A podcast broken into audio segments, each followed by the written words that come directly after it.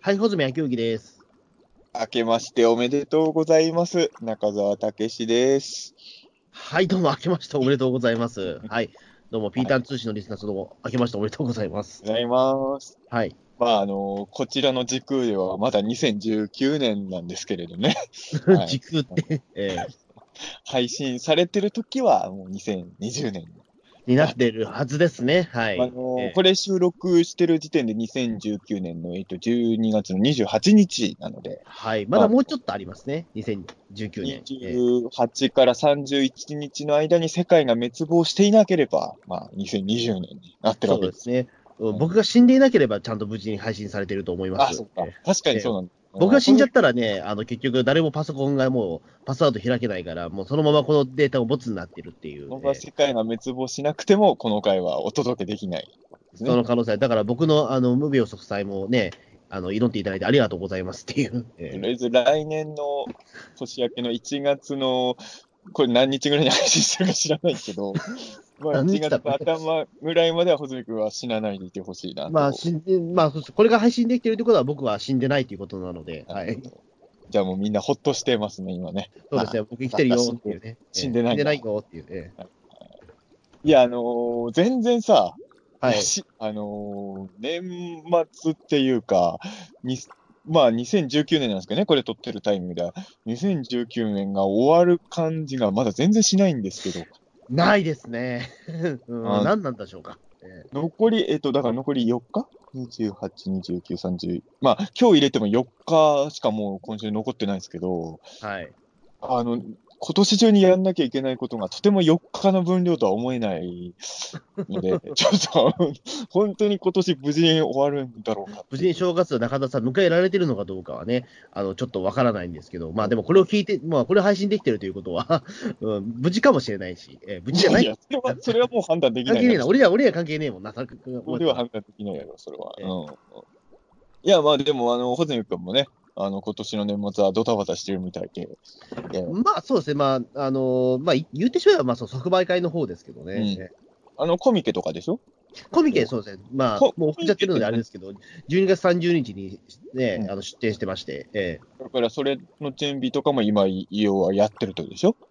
まあでも、ぶっちゃけて言うと準備はそこでもないんですよね。あの今回はそのコミケに合わせて新刊僕用意してないので、ああ、そっか。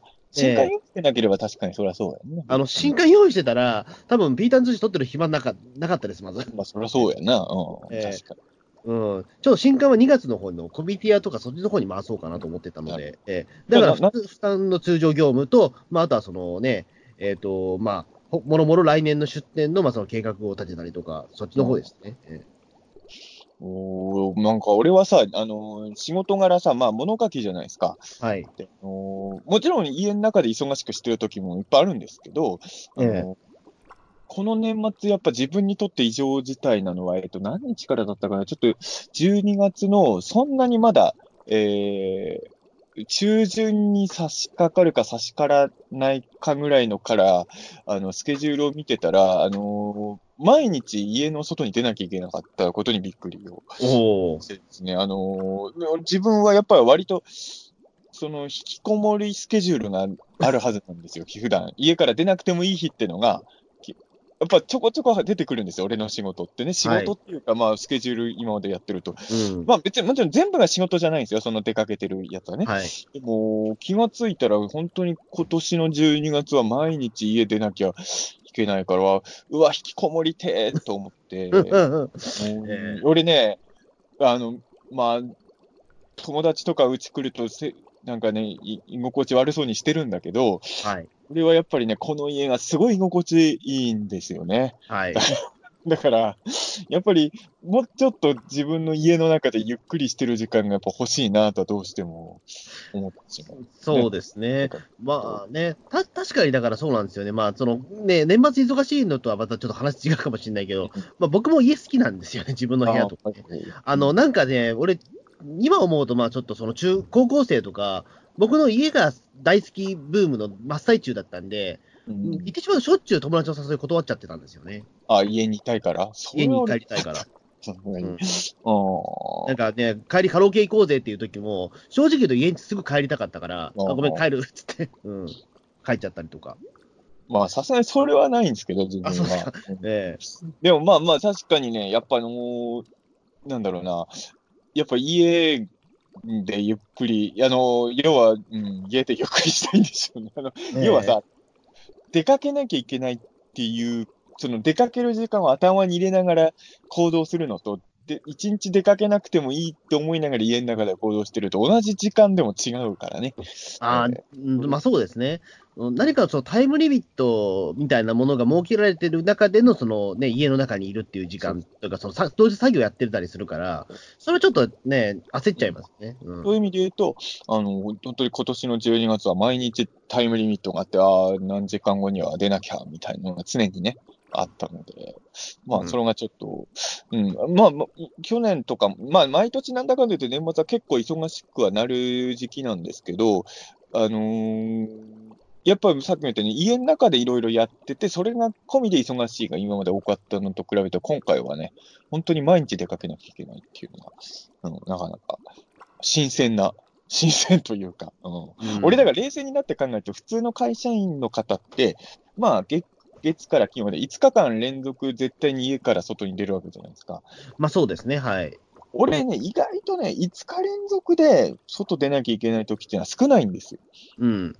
多分、まあ3日ぐらい続いたとしたら、次の日、4日目ぐらいは家に1日いても大丈夫な日が来たりとかが、大体の俺、プランの流れだったりするんだけど、あ、これが5日間毎日出かけてなんかやってる人の疲れなんだなと、ちょっと 思ったりはしましたよ、今年のうちに。まあ意外と慣れちゃいますけどね。うん。あの、毎日出出るっていうのが日常になるんですよね。うんまあ、思ってたよりは、たあの、なんとかなった、確かに。あのー最初はね、だから、その、4日目、5日目あたりとか、うわーと思ったけど、意外と6日目、7日目ぐらいになると、意外と大丈夫だったりするってね。そう、うん。あのななんか体がね、慣れちゃうというかさ、まあ、あるんでしょうかね、やっぱり順順応するみたいなことって。もう、だからサラリーマンとか、まあね、多分その月曜から金曜まで、ね、5日間必ず行くっていうのは、もうそれは体に染みついちゃってるから、僕もだから、まあ、サラリーマン経験一応な、多少長かったから、あのやっぱり、朝9なんかその朝9時にその、ね、勤あの乗務を開始するときに、は絶対7時前には起きなきゃいけないっていうところがもう身に染みちゃってたから、うん、まあ、それは別に苦じゃなかったんですよね、やっぱり別に、そこに関しては。うん、慣れちゃって。話は一緒か違うかわかんないんだけど、ほんとここ最近ね、目覚ましで起きないんですよ。あ、僕も目覚まし使ってないです。目覚ましは一応セットしてんだけど、絶対なる前に起きるのよ。うん。だからそのい毎日、まあ、俺の仕事的には起きる時間バラバラなんだけど、あのー一応目覚ましが鳴る、たちょっと前ぐらいに自然にだから体内時計が意外と正確なのか、なる前にちゃんと目が覚めるんですよね。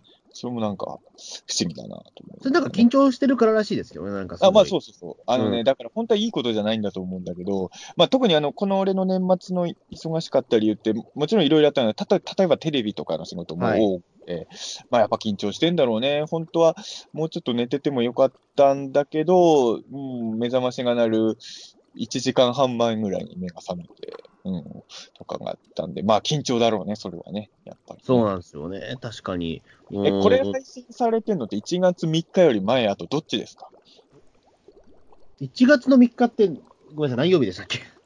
た多分金曜か。1月3日で今、金曜日ですね。えーあ、合ってる合ってる。うんはい、今、カレンダー、ちょっと来年のカレンダー、今ね、一生懸命探したらありました。えーはい3日は金曜日。はい。これ、通常配信ですよね、多分ね。はい。ってことは、えっ、と、土曜か日曜なので、ああ、もう終わってます。はい。えじゃあ、あの皆さん見てくれたかどうかわからないんですけど、1月3日にですね、ビートたけしの超常現象 X ファイルも無事放送されまして、ーああ、そうだそうだ。えまあ見た方があれが無事だと思ってくれてるかどうかわからない。ー もうこの時点では僕見、見れてないから なんとも言えないですけど、まあでも面白かったですよっていう。いやいやいや、そんないわかんない。えや、まあ、まあね、いや、あのね、あの去年、これ聞いてる時にはもう2020年になってるからややこしいんだけど、2018年って意味で去年って言いますけど、ーはい。あ去年ぐらいからこの番組の関わり方がだいぶ変わりまして、はい。まあ、もちろん僕もこの番組でようになって今年で5年目ですけど、その、自分が関わるようになってからでも年によって結構、あのー番組の作り方結構違ってんなとは思ったんですが、去年と今年に関して言うと、割と内容のネタ出しというか、企画会に打ち合わせみたいな時点で結構何度も顔を出してたんで、うん。そういう意味で言うと、あの、拘束時間はその前のこれよりはこの2回分の方がいすごい多かったんですよ。うん。で、スタジオ収録はまあ1日で終わってるんですけど、スタジオで流す V の撮影に使った日数とかは今回去年より多かったですし、だからあのーなんか、えっ、と、だから12月はあの3週連続ぐらいで毎週テレ朝い行ったのかな？うん。と、テレビ朝日さんとかね。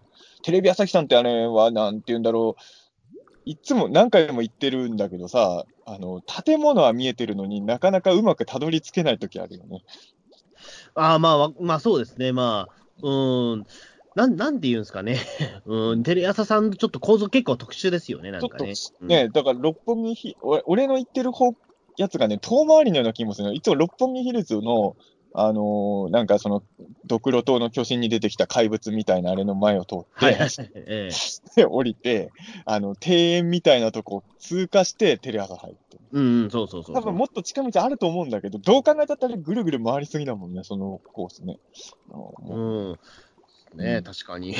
あれちょっと不思議ですね。もう長年行ってないけども、テレ朝の、なんか、うん。だからまあそのテレ朝さんの番組のスケジュールもあったし、まああと、まああの、この間ピーターン通信でもコラボしましたけど、あの、紅白オカルト合戦絡みの、紅白オカルト合戦は収録自体は10月に終わってるんですけど、あの、なんかイベントとかさ、そうですね、まああのその公開に合わせてのね。えイベントもやったし、あの、ピーターン通信とかでは別にあの、山口さんと飛鳥さんと一緒に生配信とかもやったりとか、えうん。結構ね、やっぱり、まあこれが、だからこのたけしさんの番組と緊急検証があるから年末はドタバタしやすいっていうのはあるんですけれど、まあ、それ以外のスケジュール。そうですね。あの、だからあれだったんですよ。だから本当に、だから中澤さん大変そうだなと思ったのは、はいあの、だから僕、えっ、と、土曜日にオカルトーカーズって、まあその、えっ、と、なんだっけ、に12月の22日にオカルトーカーズがやって、21そこから連チャンだったんですよね。うん、ずっとそこから。とかさ、21だよね、21。あ、ごめんなさい、21か。で、22があれか、緊急検証。あ、そうそう。で先行上映会にトークショーをやるっていうんで、僕らが呼ばれて、その後、まあ、あの、都内の某スタジオで生配信して。そう。で、23日がその緊急検証のコラボ会を、パッドキャストを撮ったっていうことで。あうん。この、この例のピーターン通信とか、まあ、大宇宙のお茶とかオカルト構想も、そこで撮って、みたいな感じ。うん。あれ、まとめ撮りなんですよね。言ってしまうとね。あまあ、1日で3本。そう1日3本撮るっていう。えなんかもう終わった後の喉が痛いなと思いながら。え そりゃそうですよね。ええただ単にパーソナリティが違うだけで、語るテーマは同じっていう。ええでもさ、相方が違うだけですからね。聞き比べたらさ、意外と、はまあもちろん多少は被ってるところあるけど、意外とちゃんと別の話題してるから偉いなと思いましたけど、3番の。えよく考えたらね、あのー僕は今、まあ自分がで、まあ MC 的なことやってるウェブラジオ3つあるんですけえど、はい。3番組全部で同じテーマをやってるから、ある意味、その、中澤武史に興味はあるけど、どれを、で、1個ぐらいラジオ聞いてもいいと思ってるけど、どれ聞けばいいか悩んでる人は、この3つを聞けば、ある種一番番組のカラーが分かりやすいとそうですね。だから、おあの、同じそのなんかテーマをね、うん語るにしても、こんだけ実はちゃ違うんだよ、みたいなことはね。うん。よく出てる回だというような気がします。うん。緊急検証コラボから3本聞いて、一番合うと思ったやつのリスナーに、あの、これからね、なんか聞こうと思ってる人は、それもありかなとも思った。でも今、この時点でピータン通信聞いてるってことは、まあ、あんまり、ね、意味がないアドバイスかもしまあまあれないけど。まあ、そうなんですけどね。えまあ、だから、そうですね、そういうのもあったりとか。え。で、まあ、あとでツイッターでつぶやいておきましょうね、それね。えあまあ、そうですね。えあとは、まあ、なんか、さっきの、あの、たけしさんの番組の撮影はクリスマスだったの、25日に。ああ、そうか。じゃあ、本当連チャンだったんですね、あれね。ええうん、でも、そんな忙しいんだから、翌日行かなきゃいいのに、タートルカンパニーの農会も行って。う んいや、もう、くたくたで農会行ってったからね、もう。で、27日の深夜にこれですよ。ええ、言ってしまうと。本当にね。これ撮る前は、やっぱ、鬼太郎、去年の鬼太郎の感想会撮ってますからね。ええだそう思うと中澤さんと結構合ってるな、今週、その年末はね。ここ最近はずっと合ってる。うん。そう、うん、まあ今はそのね、スカイプ通話ではあるけど、なんだかんだ中澤さんとは、だからその、オカルトーカーズもそうだし、緊急検証コラボ会もそうだったし、まあその農会もそうだし、まあ今回もそうだしみたいな。めちゃくちゃ最近あ、年末はめちゃくちゃ合ってますね。めちゃめちゃ合ってますね。うん。でまあ、そういうちょっと今、表に出せる話だけさっきしましたけど、まだ表に出せない予定とかもあって、今週はずっと出かけてたので、なかなか大変でしたよ。おーそうです。ね。まあ年末はでもそうですよね。うん。な、なんだろうな、えっと、年末ってなんか、なんだ、あるあるかどうかわかんないですけど、うん金なくなりません？それはでもどう、ああれでしょ、だから飲みに行ってるってことでしょ？なんかね、あの、財布の口座が、あ財布っていうか、財布もそうだし、口座もね、いつもね、結構ピンチなんですよ、なんあか。でもね俺、今年に関して言うと、まあ今年実は本当逆に言うと忙しすぎて、忘年会的なものほぼ断っちゃってるんですよ。あ、そっか。あええの去年までは確かにもうちょっと行ってたから、そこでお金使ってたけど、今年ね、そういう意味で言うと、まあ、ある意味、仕事のおかげで出費は減ってるというか、うんすいません、いけません。ただこれもね、なんだろうね、たまにさ、いや、悪意はないんだろうけどさ、忘年会行けなかった時のさ、なんかあのー送ってくるメールとかが、見ようによっては嫌味っぽく感じるのを送ってくる人いない？なんか。え、どういうことですか？えなんか、今年も来られなかったんですね。来年こそはいはいはいはいはい。いや、悪意はないと思うんだけど、なんかその、今年も、いや、確かにその、この忘年会ね、俺2年連続行けてないんですけど、去年も行けてなかったんで、でもその、今年も来られなかったんですねって、なんか、なんかちょ、ちょっとなんか、チクリと時があるっていうかなんかね。まあ、うん。なんかお会いできなくて残念だったの裏が、言い方ですよね、多分ね。でも、あの、多分、まあそうなんだけどね。多分言葉に出すと、多分そういったちょっと柔らかい感じになると思うんですよね。うん。こう言ったら俺、タートルカンパニーの農会なんて行ったの多分5年ぶりぐらいだ。い結構意外ですね。うんあれ、そう、いない？いない？結構なんかね、ちょいちょい参加してたようなイメージもい実はや。、俺、実は2回しか行ったことない。だからこと、意外だな、まあ、あのそんなに行かったっけ？2019 2019年で俺2度目の農会参加ですよ。おーだってあの、俺が前回参加した農会、牛崎さん、千佳さんとかいたもん。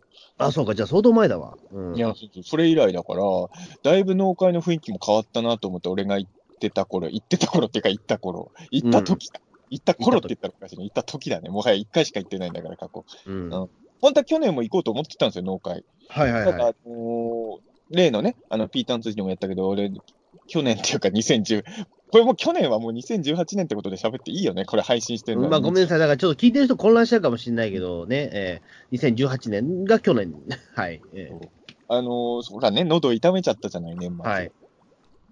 だからの農農会も行けなかったんだけど、あ、そう、それもあって俺今年心配だったのは、やっぱ去年ね、年末に喉を壊しちゃった理由っていうのが、まあ確かに風邪気味だったっていうスタートはあるんだけど、風邪気味なのに喋りすぎて喉ダメにしたじゃん。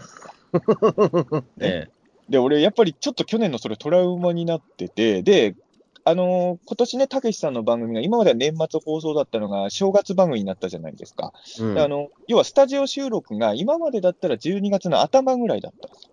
うん。それが今回年末ぐらいの収録25日になったから、去年と同じタイミングで喉壊して、俺、たけしさんの番組で喋れなくなるの。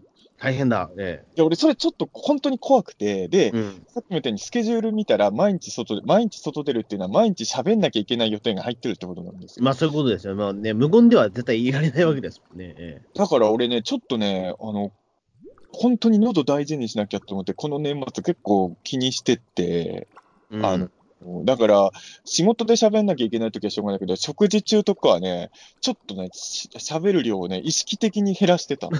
喉使わないようにそうですね。なんかずっとあれですよね。なんかあの、えっ、と、龍角散の同盟を持ってましたよね。えそう、だからね、あのー、喉飴めちゃくちゃ、あのー、今12月はめちゃくちゃな、でもね、俺の気持ちが伝わってたのか、そんなこと俺表で言ってないじゃないですか。えうん。あの、オカルトーカーズにさ、あの、差し入れいつも持ってきてくれるありがたいお客さんいるんですけど、あの、僕だけにですよ。僕だけはいに差し入れ持ってきてくれるありがたい人がいるんですけれど、あの、その方の差し入れの中にはね、あのえっ、と、これどこだっけ？えっ、と、川崎大師の名物のはい。元祖咳止め飴をね、持ってきてくれて。あ、のど飴。おうそうまあでもあの薬除け効果付きののど飴ですから。ふんふんふん。えオカルトと、あの、科学的なもん、どっちの力もあるのど飴ですよね、これはまさに。一粒二度美味しいみたいな。それとかをね、差し入れでも、普段のど飴なんて差し入れ持ってくる人いないから、ちょっと俺が今喉とか気をつけてるのがなんとなく伝わってんのかなと思って、あの、やっぱ長い間僕のよくわかんないイベントに足を運んでる人はやっぱり気遣いの塊だなと思ってね、ありがたいですけどね。そうですね。お中田さん、喉は強い方なんですけど、あんまり弱弱いんでしたっけ？どうなんでしたっけ？どうなんだろうね。そう、あんま、でも、去年初めてですけどね、あんなことになあ、ったのそうんでもやっぱり一回そうなるとちょっとトラウマになるじゃないですか。うん。だから、ちょっと今年の12月は、あの、そう、ちょ、ちょっと、だから、まあ、たけしさんの番組の収録終わって、本当ほっとしてるんですよ。あ無まあ、事。とりあえずそこまで何もね、病気もせずというかね、トラブルもなくっていうのは、だうんちょっとやっぱ怖いんですよね、ずっと。あの、やっぱりインフルエンザも流行ってるっていうこともあるし、そうそうやっぱ風邪もひきやすくなってるんですよね。うんまあだから僕も実は言うと、2週間前から結構重めの風邪をひいていたんですよね。まあここで言う2週間前は本当に、まあ具体的な日数を言うと12月の多うん分あの10日前後なんですけど、結構重めの風邪をひいておりまして、うんええなんですけど、まあなんとかあの根性で あの復活させて、まあ、ピータン通信の北郎会の収録もちゃんと一応できてはいるんですけど、もしかしたら聞く人が聞いたらちょっと声おかしいなって思うかもしれない回があったんですけどね。ええいや、だから本当にね、年末はなんだろうな、12月はやっぱり31日じゃ足りないんだよね。そうなんですよね。やっぱりね、プラス10日は必要だなと思うんですよ、やっぱり。え本当もう、だって、年末でやることって明らかにその11月とか10月より多いじゃない。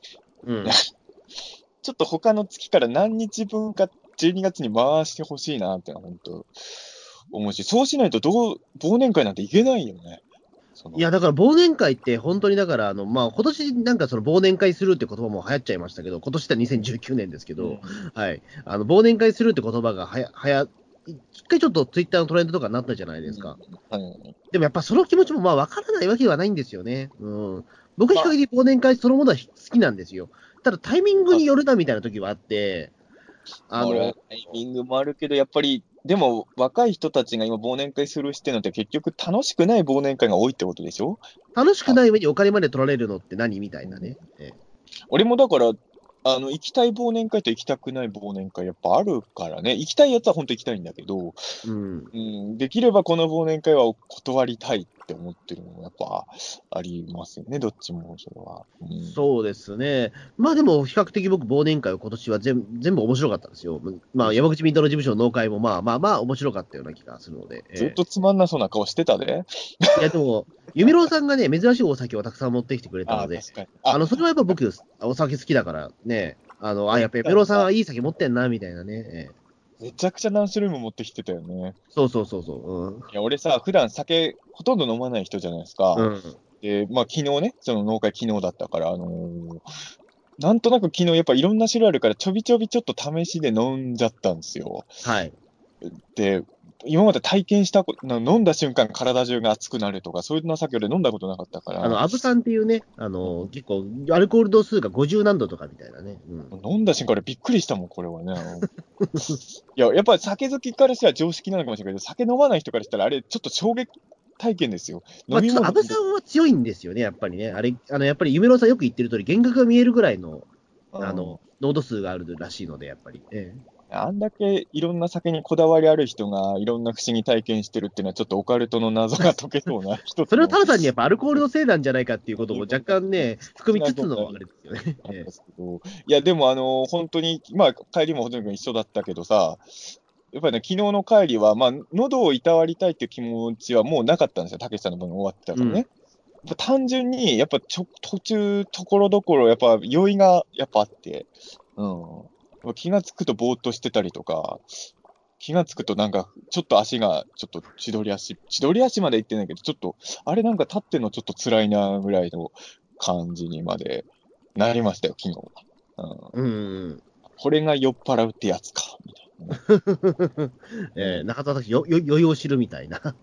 初めてじゃないけどね。いや、そうじゃないですよ。でも、現実でもほら、あの、やっぱり、あの時持ってきておいくれたお酒って、その夢郎さんも含めてね、そのね、えっ、と、いろんな方お酒結構高いの持ってきてくれて、うん結構そのいい酒がたくさん集まってたので、あんまりだからやっぱりその翌日二日酔いにならなかったですよね、多分今日は。あ、まあ、二日酔いはなってない。俺だから、うんやっぱいい酒飲むと、やっぱ二日酔いってならないんですよね。うん。でもちょっとやっぱ心配だったのよ、家帰ってからもうこれ明日響くんじゃねえかなと思ったけど、全然起きたら全然普通だったんで。うん。そうそう。で、そうなってくるともうやっぱりもう毎日飲まなきゃいけないぐらいなね、感じになってくるあり得る。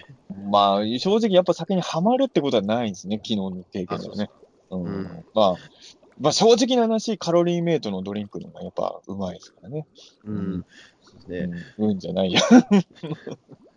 この間、この年末にあったことといえば、俺、カロリーメイトリキッドのヨーグルト味飲みましたあ、よ。ついに、ええうんあのね、こう褒め言葉として受け止めてもらえるかどうかわかんないけど、ヨーグルト味なんだけど、うん。なんかレアチーズケーキみたいな味がしましたね。あ、でもそれは美味しそうですね、確いや、かに。めちゃくちゃうまかった。めちゃくちゃうまかった。でも、レアチーズケーキってぶっちゃけヨーグルトですよね、でもあれもね。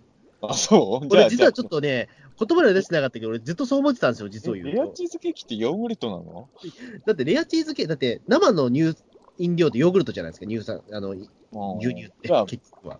でもね、なんか飲んでる時に、だからちょっとカロリーメイト特有の飲み物なんだけど固形物っぽい感じが若干残ってんだろうね、多分。ん。うん、だから、うん、俺的にはリキッドのヨーグルト味もなかなかの美味でよかったなとうん、あ、でもそれちょっと美味しそうだ、やっぱり。その、カロリーメイトのそのドリンクってやっぱすごいな、味が濃かったから、その、うんね、あの、濃いヨーグルト味というか、その濃いチーズケーキ味っていうのはね、うん、うまそう。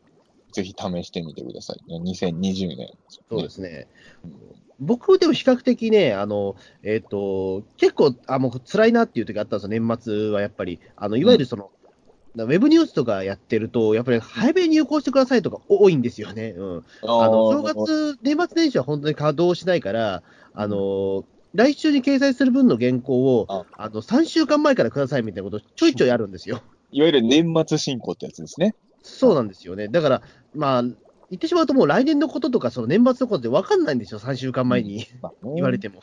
ええうんだそこで言うとね、あのーそのネタをひねくり出すのが結構大変だったんですよね。ええ辛さで言ったら。書くのはそうでもないけど、ネタをひねくり出すのがこれ難しいぞと思って。ええだからそれでもう言ってしまうと過去の、もう僕のだからそのいろいろ資料とかいろいろ探って、あの、あ、これ、あ、じゃあこれならいけるなっていうところでネタ出ししたりとかっていうことをずっとやってたので、あの、うんそういう面で言うとね、なんだろう、うーん、その、ややっぱりだからそのネネタ決めというか、そっちの方が大変でしたね。うん。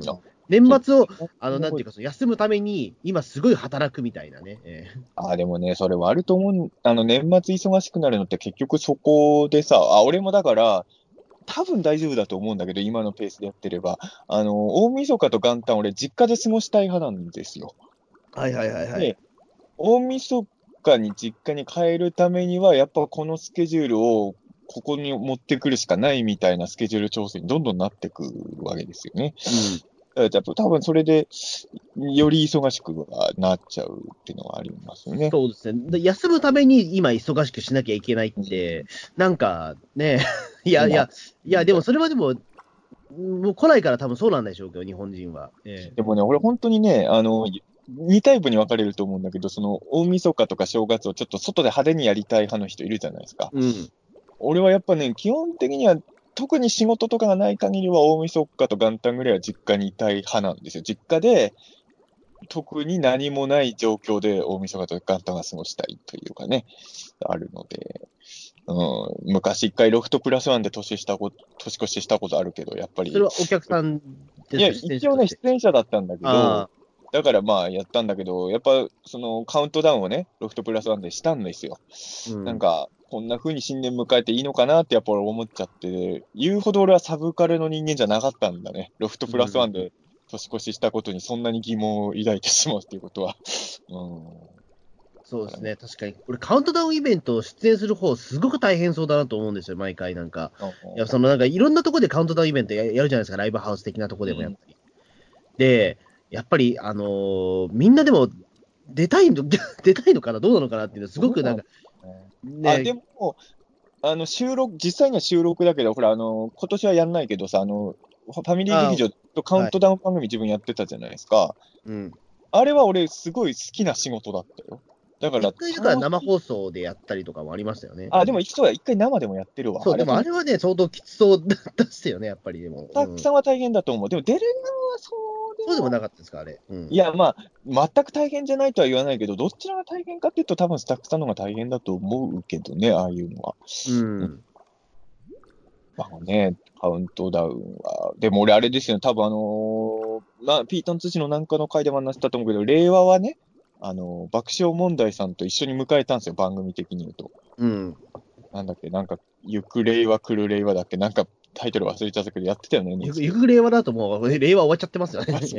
なんてタイトルでやってたんだ、わかんない。俺はその時僕、オールナイトイベントやってたから。ああ、そうか。か、出てたのか。俺はイベントだったんですよ。俺は令和は普通に爆笑問題さんのカウントダウンで迎えたんですけど、で大晦日もね、あのー一応自分もね、紅白オカルト合戦って出てるけど、あの今年は別に年またぎではないから、えっ、と、何時なんだかな、まあ、別に、あのー23時とかになる前に、多分23時過ぎかもしれないけど、まあ、24時の全然余裕持って終わるわけですよ、紅白オカルト合ね、戦。まあ、ホタルの光終わって終わるんですもんね、うんあれ。うんだから、あのどうしようかなと思って、年越しは実家にいるとしたらと思って、いろいろ考えたら、結局、あの、テレ朝で太田さんと神田松之丞さんが、カウント年越しの番組やるっぽいから、あら、俺もう、令和も2020年も、爆笑さんと一緒に年年越し令和、越令和越しじゃないか、まあ、まあ、するんだなと思って、まあまあ、よかった。ね。うん。うん。いや、でもそうか。年越しはだから、僕でも大体、ガキ使なんですよ、でも。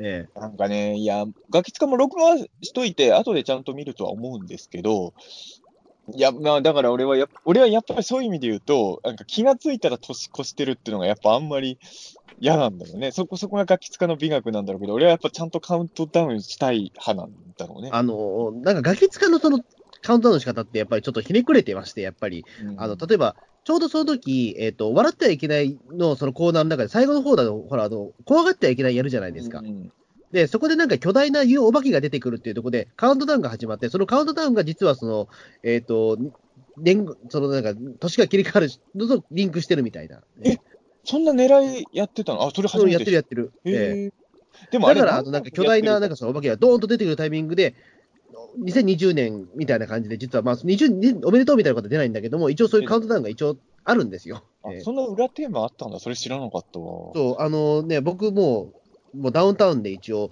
なんだろう、もう、よ5年ぐらいは年越してますね。えいや、俺前も言ったこと多分あると思うけど、あのーあの、ゴジラ VS ビオランテでね、あれはあのー爆弾でゴジラ復活するじゃないですか。えうん。あのカウントダウンと合わせた年越し番組を作ってほしいんですよね。ビビオランテ年越しってやろうと思えば簡単にできるじゃないですか。まあそうですね。まあ、まあ、カウントダウンがあるやつはやりやすいですよね。うんええやっでもそうすると、何時、でもあれってでも結局、えっ、と、ちょうど1時間じゃないでしょ、だってそのゴジラが出てくるところって。あ、でもね、俺一回ね、あの、もうだいぶ前だから、はっきりした数字は数字だけど、あの、測ってやったことありますよ。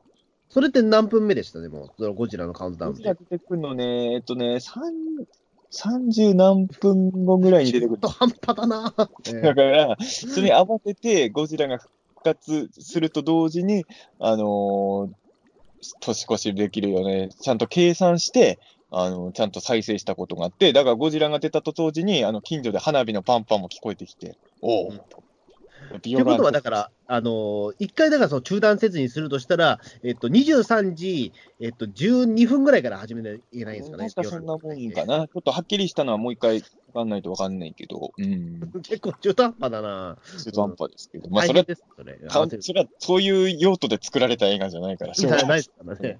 うん何やってるんだって感じですよね、それ、大森和樹さん。、ビオランテだけだからさ、カウントダウンと一緒にゴジラが出てくる映画ってさ、えうん、あれはちょっと貴重かなとはね。ええ確かに。うん。まあちょっと今年はでも確かにそうだな。まあ太田松之丞は僕好きな番組なんで、うんまあ、ちょっと今年はちょっと太田松之丞って年越そうかな。うん。だからあれですよ、考えてみたら、ワイドナショーサンジャポ以来の視聴率争いですよね。うん。この二組のね、どっちを取る。ですね。うん。僕はあの、ほら、あの基本的には、あのどちらのコンビも大好きなんだけど、あのサンジャポとワイドナショーで言うと僕はワイドナショーを取ってる人なんですよ。はい。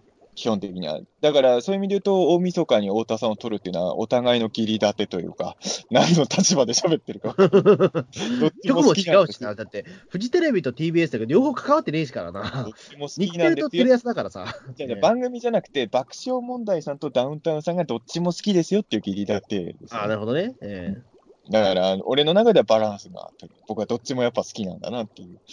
うん切り立てはできますそうですね。まだなんかその2019年なんですけど、今僕らの時空ではね、なんかやり残したことってまだあります？なんか。うーんやり残したってのはどういうことですか？いや、これからや仕事は。残してると思うんですけども、例えば、どうしてもこれだけやっておきたいみたいなことってあります ?2019 年、時間がない中で。いやー、でも本当やんなきゃいけないこと全部片付けなきゃいけないからなうん俺、だから結構その、やっぱり年末ね、えっと、まあ、コミケがあるから、あれなんですけど、まあ、あのーね、でもその間も僕、とりあえず、俺 PS4 買ったんですよ。おー PS4 は開封、そろそろ開封したいんですよ。あーいつ買ったの？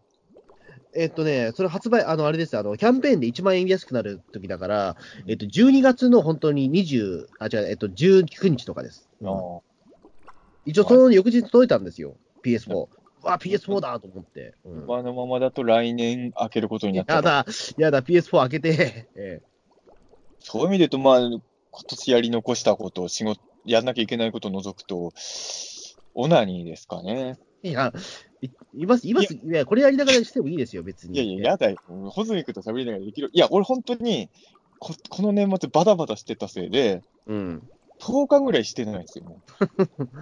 本当に。あのーいやし、今日はし、俺ね、あのーオナニーするとき決めてて、絶対風呂入る前にしてんの、いつも。あ、まあまあ大事ですよね。ええわかるでしょ？い意味はわかるでしょ？なんでそうまあ女性には分かんないかもしれないけど、まあ、あでも女性もまあ、する人はするからあれだけども、ええうん、でまあまあ、そういうことですよね、まあ。ええお風呂入、だから今日はして寝ようと思ってても、うん。もお風呂入るくらいにはもう最近やっぱ疲れてフラフラになってるから、ええもうあの、オナニーする気持ちにその頃にはなってなくて、もう風呂入って寝ちゃうっていうのがあったりして、気がつけばもう10日ぐてこれ、12、今年の2019年の12月は多分オナニーをまだ、まだ2、3回しかしてないですよ。おお。この12月。大変ですよ、本当に。単にそれはもう衰えたってことなのかな？どうなんだろう？疲れてんねつあの、だって11月とかバンバンしてたもん。あ、そうなんですか。じゃあやっぱり疲れてるからあの、風呂入る前のじ、もう風呂入るのも億劫になってんだもん、正直言うと。でもまあ、あ組んでるしっていう、もう、だからもう、ね、風呂入る、オナニーしてから風呂入る、いや、もう風呂だって、この12月はなってるんですよ。だから、やり残したことですよ、やだ。な、なんかもう、やだな、なんかもう30代の男が2人揃って、やり残したこと何 ?PS4 とオナニーって最悪ですよね、それ何歳だよ、お前らっていう。ああと4日の間でオナニーをどっかでやっぱりしとかないと、ちょっと俺も、2019年のオナニー予算をね、しとかないといけないかなとは思いますけどね。まあそうですね。えいや、でも、えあと映画とかも本当にね、見に行きたいんだよな、マジで。あれ一応ね、今日ね、ちょうど、えっ、と、これ収録してる時28日だけど、今日仮面ライダーの映画見てきますよ。うん。あの、クリスタルトークの相方の伊藤くんと一緒に行きますよ。おお。で多分だけど、仮面ライダー見終わった後伊藤くんがステーキガストでご馳走してくれると思うんで、調布で見るんですか？多分調布で見ると思う、シアターストああークで。、残念だ。僕、その時大崎行ってるからね。うん。だからと、何も、あなた仮面ライダーの映画見に行く気ゼロでしょ？いや、見ゼロだけど、なんかね、来てくれたら嬉しいな、大崎までと思って思って。えまあ、ちょっとあのそうですね。あだからね、ちょっとね、そう、そういう意味で言うとね、あの、今年中に見ときたかった映画、もう何本かありますわ。えうん。確かに。それは確かに。あのー仮面ライダーももちろんそうなんだけど、まあ、スター・ウォーズとかもそうだけど、スター、対策ぞばっかですね、やっぱり今。あとね、あのーまだやってると思うけど、あの、隅っこ暮らしの映画はね、見とああ、そうです。うん。でうん。やっぱりロングランになりましたね。うんうんあの、まだ見れてないんだけど、ある意味去年で言うと、この若女将は小学生枠のような気がするんですよね。あの、要は、んあの、本来想定してなかった層にもすごい響いちゃってるみたいなね。うん。まあ、ちょっとそうね、その辺、だから、年内、あ、そう、だ今年やり残したことといえば、まあ、まあ、来年行くしかもうないけど、怪獣の住みか、もう今年のうちに行っとこうと思ったけど、いもう行く余裕ないんで来年だな。うん。そうですね。まあ、長いとは言っても、やっぱり油断すると終わっちゃう可能性も全然ありますからね。1月26日までだったんでね。うんちょっと油断しがちだな、その26あと、特撮の DNA も今、ガメラ特集やってるから、これも行かなきゃいけないんです。でも、この辺はみんな多分来年に回すしかもうないだろうな。今年中に行くのはまあもう無理そうかな。うん、そうですね。まあ、僕もだから、その、まあ、言ってしまうと、まあ、男は辛いはやっぱり、あ年末年始には見たいな、少なくともって思ってるので29日公開だっけ？あれは。あ、いや、今日から公開。あ、今日から公開。うんそうあでやっぱり言ってしまうと、そううん虎次郎オール怪獣大進撃なんでしょ？うん、まあ、そうらしいですね、やっぱりね。内容あの、まあ、いや、しょうがないですよ。まあ、主演俳優がやっぱお亡くなりになって20年ですから。う宇宙怪獣虎さんかもしれないけどね。うんまあ、まあ、ややこしいのはトラさんにもね、ギララ出てたりするから、えややこしいんですけど、そこ。えあれややこしいかな、それ。え怪獣出てきますな、トラさんまあね。確かにギララ出てくるからね。ギララが好きなんですけど。映画は、トラさんも、だからギララ3部作がね、いつかボックスでないかなと思ってますけどね。あの、全然関係ないトラさん話ですけど、この前ね、あの、BS、NHKBS か何かで、あの、その山田洋次のドキュメンタリーやってたんですよ。えーうん。山田洋次監督の。うん。で、その時に、まあ、その、ね、トラさんはこうやって作られてるっていう、まあ、1980年代に作られたドキュメンタリーなんですけど、うん。あの、な、あの、いろんな、なんかその、ね、えっ、と、トラさんとの、まあ、えっ、と、男は辛いよの、まあ、その舞台裏みたいなものを映してるんですけど、なぜか、あれだったんですよ、その、なんか、ラッシュフィルムはずっとそのギララのシーンなんですよ。えー、なんでだろうね。で、そこで、あの、山田洋次監督含めて、カメラマンも含めて、その、えお偉方のプロデューサーがみんなガッハッハ笑ってるっていういいシーンが流れたんですよ。いや、これは面白いね、みたいな。でもあのーやっぱりあの、まあ俺、穂積君ほど男は辛いように思い出はないけど、やっぱりあのー例えばピカデ新宿のピカデリーの前とか歩くと、でっかい寅さんの看板とかあるじゃないですか。うん。やっぱちょっと、やっぱ感動するよね。あ、なんか、寅さんが帰ってきてる感っていうかね。その、まあ、はっきり言って、ゴジラとかと比べても、もう帰ってくることはないと思われてたキャラなわけじゃないですか。それはまあ、キャラそうですね。えだからなんか、おトラさんが映画館でやってる光景っていうものをまず見ること自体が久々だから、なんかちょっとタイムスリップしたような不思議な感覚にはね、なえそうる。ですね。だって、トラさん言って、スター・ウォーズやってるんですよ。令和時代、そんな時代になるとは思わなかったじゃないですか。でもなんか正月感はあるよね、やっぱり。そうですね。やっぱり正月感はやっぱり。ここえにゴジラがあればね、より完璧だったんだけどね。ゴジラ今年やったからな、やっぱり。ええやっぱりなんか、5月、6月ってあんまゴジラの月感がないじゃないですか。正直僕らからそうですね。うんうん。ねトラさんはな、あの、いや、まあ、今日も、今日実はだから、あの、まあ、あの、いろんな、まあ、各方面に挨拶しに行って、まあ、その中で、あの、ほら、僕らの友人の、あの、ラーメン大好き、石塚さんのやってる、まあ、そのバー、新宿やってたんで、まあ、それもちょっと挨拶しに行ったんですけど、ええうん、行くのは今年やり残してることではないな。行かなくてもいいからな。ええ。まあでもか、あの、石塚さんもトラさん好きなんで、まあ見に行くって言ってましたけど、ええ。もう石塚さんがもう、でも毎日もう飲んでるみたいですね。あええ。もうある、ほぼアル中になってるみたいな、ちそう。心配ですね。ょっと、ええ。ええ。ですね。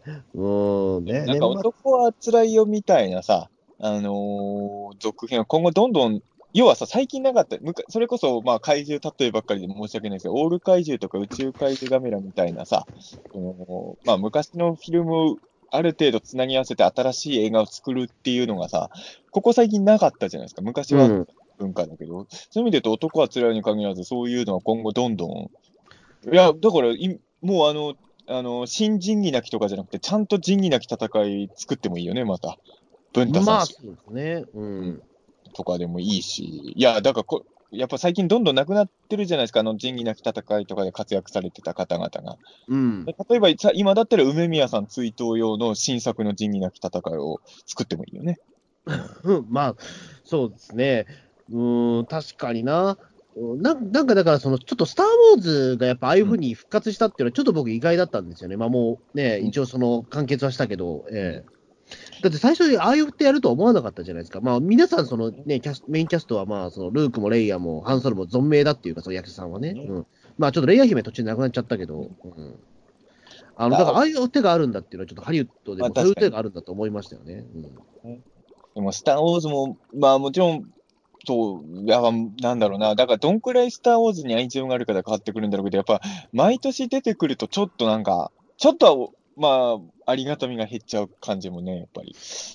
うん、まあ、ありがたみが減っちゃうのは確かにそうなんですけどね。うん。なんかでもね、はい、僕なんか例えばゴジラとか大好きだけど、変な話、ゴジラとかは毎年やってても全然 OK だから、まあこれは単純な愛情の問題なのかもしれないけどね。俺はスター・ウォーズは数年に1回ぐらいの、うん、お祭りぐらいのイメージだったから、ちょっと今はちょっと作りすぎてるぐらいの気もしちゃうんですけど、うん。まあ、スピンオフも含めて、もうちょっと追い切れないぐらいのスター・ウォーズ出ちゃってますもんね。うん。まあ、追い切れないってことはないけどね、年1ぐらいしかやってないんだから。でもほら、あの、今、スピンオフドラマとかやってますからね。あ、ドラマはそうだね、ドラマはそう、だから、あの、ね、ボアフェットとか、あのね、フェなんかあの、あれあれの一族のなんかドラマとか今やってるみたいですよ。うん。まあ、確かにその辺までやれって言われると無理ですね。無理ってことはないんだろうけど、ちょっとかけてないかな、俺も。うん、ええー、もうちょっとだから、なかなかね、うん、その、ね、網羅しきれないな、みたいなところは、うん、出てくるとは思うんですけど。えー、でも俺、あの、2019年っていうことで言うとね、あのー、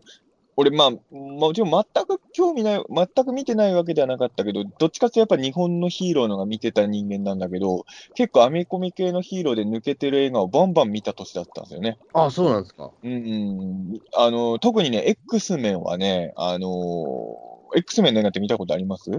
まあ、何本か見たことあるけども、正直ありすぎて、どれを見たか分かんないです。うん、俺ね、正直、マーベル系でアイアンマンとかスパイダーマンとかも含めても、一番思い入れのは X メンなんですよ。ああ、そうなんですか。俺、中学生の時に X メンに普通にはまって、うん、あのまあ、その頃アニメが来てたってのはあるんだけど、フィギュアとかも、まあ、そんなに数は多くないけど、買ったりとかもしてたんで、で、うん、まあ、なんか、カプコンのゲームとかで入ったりもしたんだけど、最初は X メンだったからさ、X メンの後にマーブルスーパーヒーローズとか出たから、思い入れがあったんだけど、実写映画の3本目がね、もう俺からすると、怒りしか湧いてこない。で、もう二度と俺は X メンの映画見ないと思ってて、その後作られてるのは完全無視してたんですよ。うん。そしたらね、なんか、ね、あ、飯塚さんか、飯塚さんに聞いたんだけど、あの、4本目がいいんですよって言われて、俺はちょっともう、あ、も3本目で裏切られすぎてるから、ええ、ちょっと、うん、本当かと思いながらも、でもまあ一応見たら面白かったの、4本目。で、その次の5本目が、まあ反則っちゃ反則なんだけど、多分俺と同じ気持ちの人が作ってて、俺が3本目見て、この展開は絶対許せんっていう歴史を改変する映画なんですよ。なるほど。だからちょっとなんか、あれですよね。うん、ななんかやっぱその、作者のエゴがちょっと出出始めの頃ですね、5作目とかってね。でも、それのおかげで、俺は X メンのが、あこれは追いかけてもいい。俺3本目のあれがを生死として認めちゃうと、もう X メンの映画追っかける気がもう持てなくなっちゃってたから、うん、歴史をリセットしてくれたおかげで、そう。だから俺 X メンの映画ってね、ずっと無視してたんだけど、今年見てないの一気に見たらもね、ああ、うん、X メンの名作いっぱいあるなと思って、そういう意味で言うと、あのー、今年のやり残したこと言うと、今年公開された X メンの映画の最新作は間に合わなかったんで、見れてなかった。それはちょっっとね、残念っちゃ残念ってありますよね。うん、そうですね。あと僕はもう本当にもうシンプルなあれですけど、あの満喫行きたいです。ええ、漫画喫茶行きたいですね。今年、ええ、2019年中にあと4日間しかないけど。ええ、今年満喫一回も行ってないかも、もしかしたら。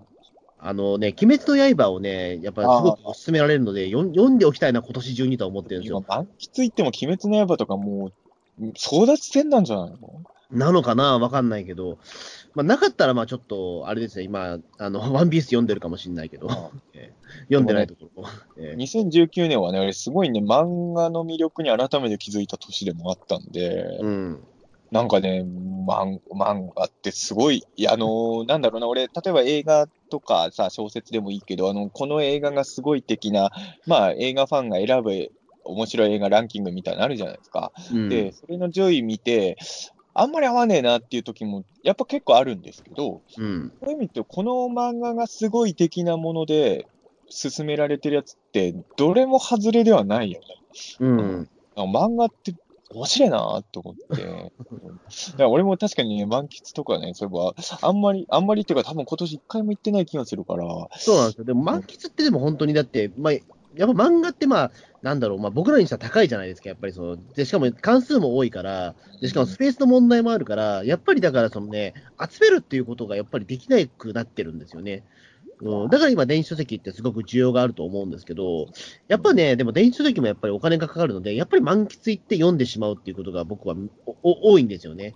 僕はあのゴールデンカムイとか好きだけど、まあそこはもう全部満喫頼りになっちゃってるんですよ、今。なるほど。だから3ヶ月に1回満喫は行きたいなと思ってるんですけど、ちょっとね、実は、あのさ今5ヶ月ぐらい行けてないんですよ。ああ。うん。何溜まっちゃってるんですけはい。最近貸本とかに使っちゃったりもしますね、俺はね。貸本近くでやってます？ツタヤでやってるじゃないですか、今。ああ、そうか、うち、ツタヤ近くでんだよな。ああ、そういうことなんだ。俺、だからどっちのがいいかな、満喫とツタヤで漫画を借りてくるのだと、まあ、まだ貸本の方がゆっくり落ち着いて、しかも、えー、っと、まあ、店舗によって違うんだろうけど、確か10冊ぐらい借りても700円ぐらいなんで、ね、1週間ね。ああ、そっか。と満喫よりお得かなと思っちゃって。確かに満喫で10、ね、そうですね、10冊読むってなったら、まあやっぱり3、4時間以はかかりますもんね。うん、ってなるとやっぱり1000円は超えちゃうか、うん。漫画にもよるんだけどさ、1冊がもうものすごい速度で読める漫画と、結構実は意外と文字量も多くてじっくりかかる漫画、どっちもあるからね。うん。うん、よう考えて。そうですね。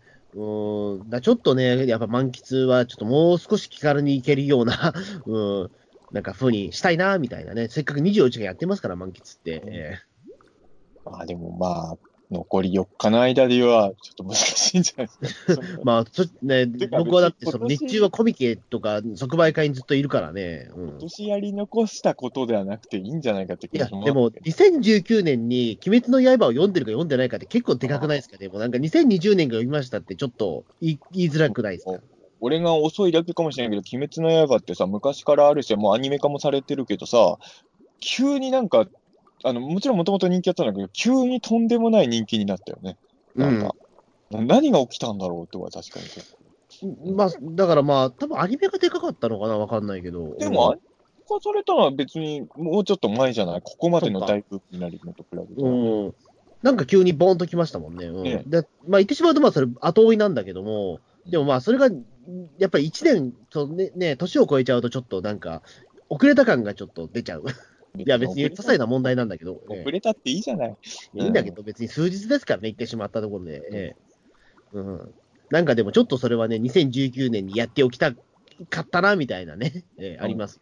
ええ。いろいろとね、まあ、いろいろ、まあ、それはやり残したことだらけです。それは毎年この時期思うし、あの、今年ってさ、あのーまあ、その、令和もあったから、一回途中でカウントダウンみたいなの挟んだせいもあって、正直なんか、いつもより長い一年には感じたんだけど、うん、変な話さ、あの、令和になるより前のことって去年感が強いじゃないですか。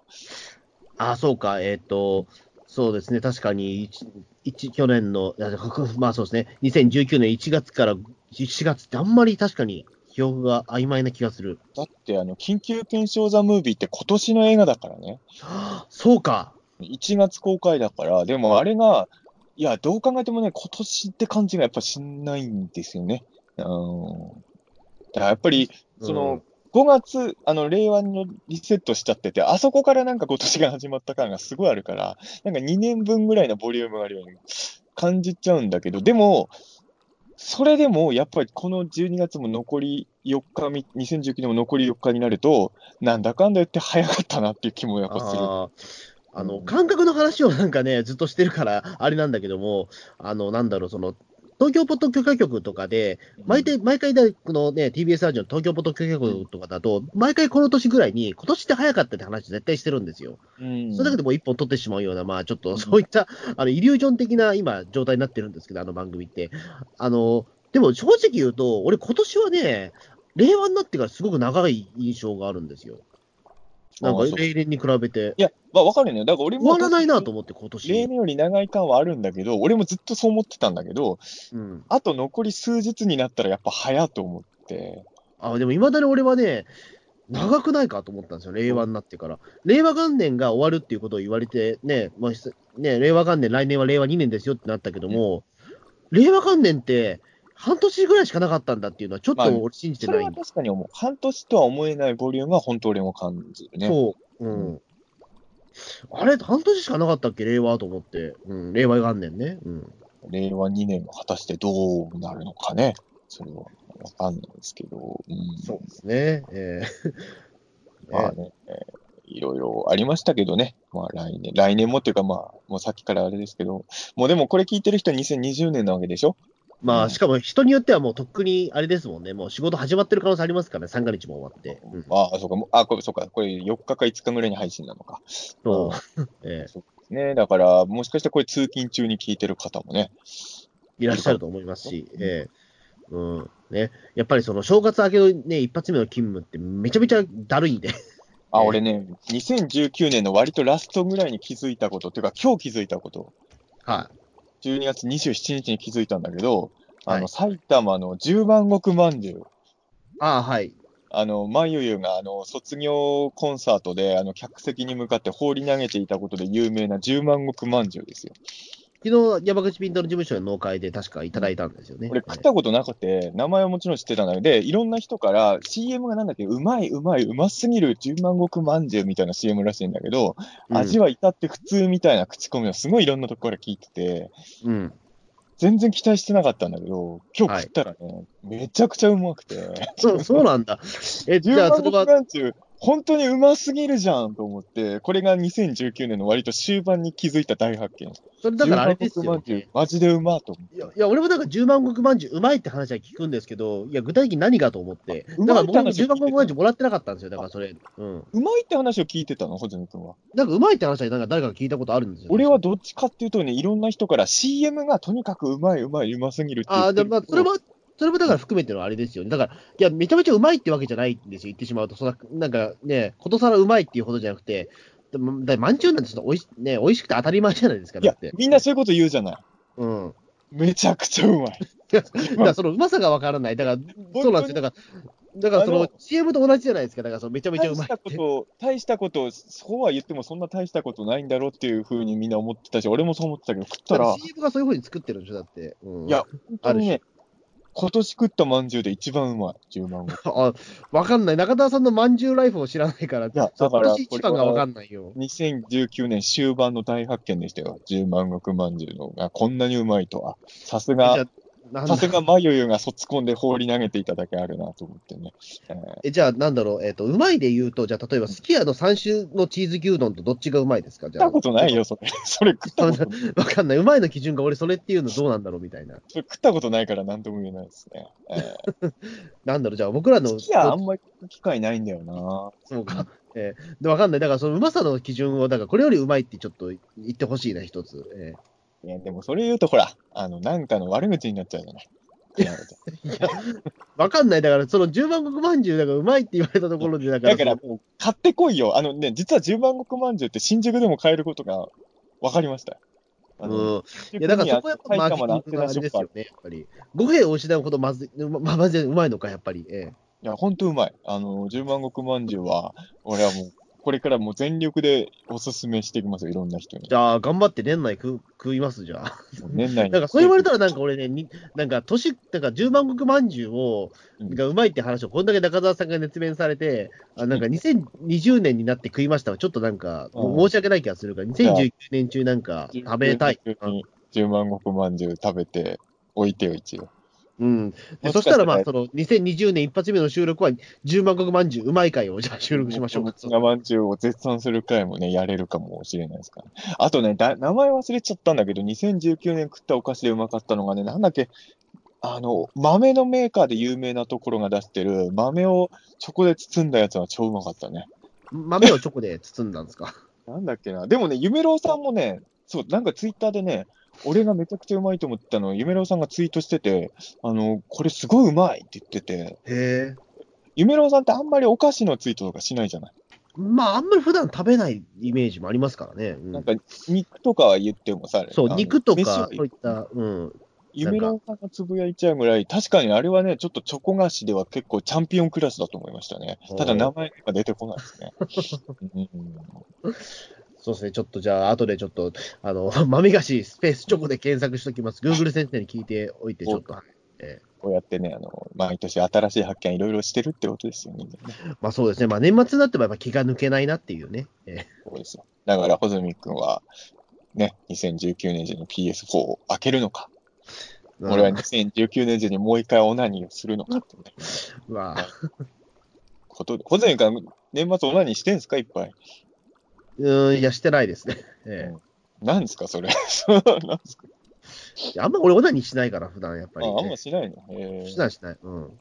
だから変な性欲の発散の仕方してんだな。いや、変な性欲の発散じゃないですよ。時々、あの、おっぱぶ行くぐらいですけど。ええああ、そう、あ、それは知らなかった。そう。うん、いや、いまだに、まあ、時々ですけど、本当に。ええ何ヶ月に1回とか。ええ人それぞれですね。僕は、まあ、昔一回だけ先輩の芸人さんに連れてかれて全然ハマれなかったんで、オッパブはもう、はい。何が面白いんだろうと思ってね。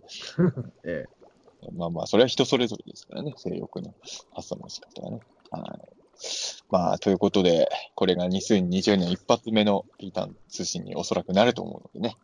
えー多分、あれかな、あ、配信日から考えて明日か、今日、鬼太郎のやってんだろうね、2020年の最新回。放送して。はい。えだから鬼太郎と同時に、ピータン通信もスタートしてると思うとね、なかなかいいんじゃないですかね、ピー通信ってえ。うん。えあとは俺的には本当これが配信されてる頃、例のたけしさんの番組の放送後になんか、俺の悪口がネットに溢れてないことを祈るばかりですよね。平和だといいな、これが配信されてる頃、ネットえが。そうですね。まあ、ね、なんともわからないですけど、まあ僕もね、うん、うまく、あの、ね、年越せるようにね、あの、コミケとか寒いと思うんですけど、まあ、投資しないよう頑張ります。ええあったかいでしょ、中身はだって。まあそうです。コミケは大丈夫なんだけど、その間にね、その大崎、えー JR 大崎駅前の方で即売会3日間ぐらい僕出てるので、それはもう、言ってしまうと寒空の下でやってるので、え、それ野外なの？いや、いや、害です。はい。おお。えおーえなんで僕もそんな苦行やるんだっていうところですけど、まあでも、やっぱり一冊でも売りたいんで、やっぱり。ええお客さんも当然寒いと思いながら並んでるでしょ？まあそうですね、はい。えなかなかね。まあ、えでも、まあでも、あれ時に寒い思い出作っとくのは決して悪いことじゃないからね。そうですね。まあ、あと、その運営さんもすごく頑張ってて、なんかね、あの声優の山口勝平さんとかも毎回あの手伝ってくれるので、そのイベントは。えじゃあ、鬼太郎の話しなきゃ。え まあね、ええ毎週、毎週、鬼太郎の感想やってるんです。2時間ぐらい、みたいなことを。いきなり言われてもそれ困りますよね、多分ね。ええねそりゃそうですけどね。まあね、そう、まあまあ、そんな感じでね、2020年もね、ピータン通信よろしくお使い、おつお付き合いいただければと思います。はい。じゃあどうもありがとうございましたありがとうございました。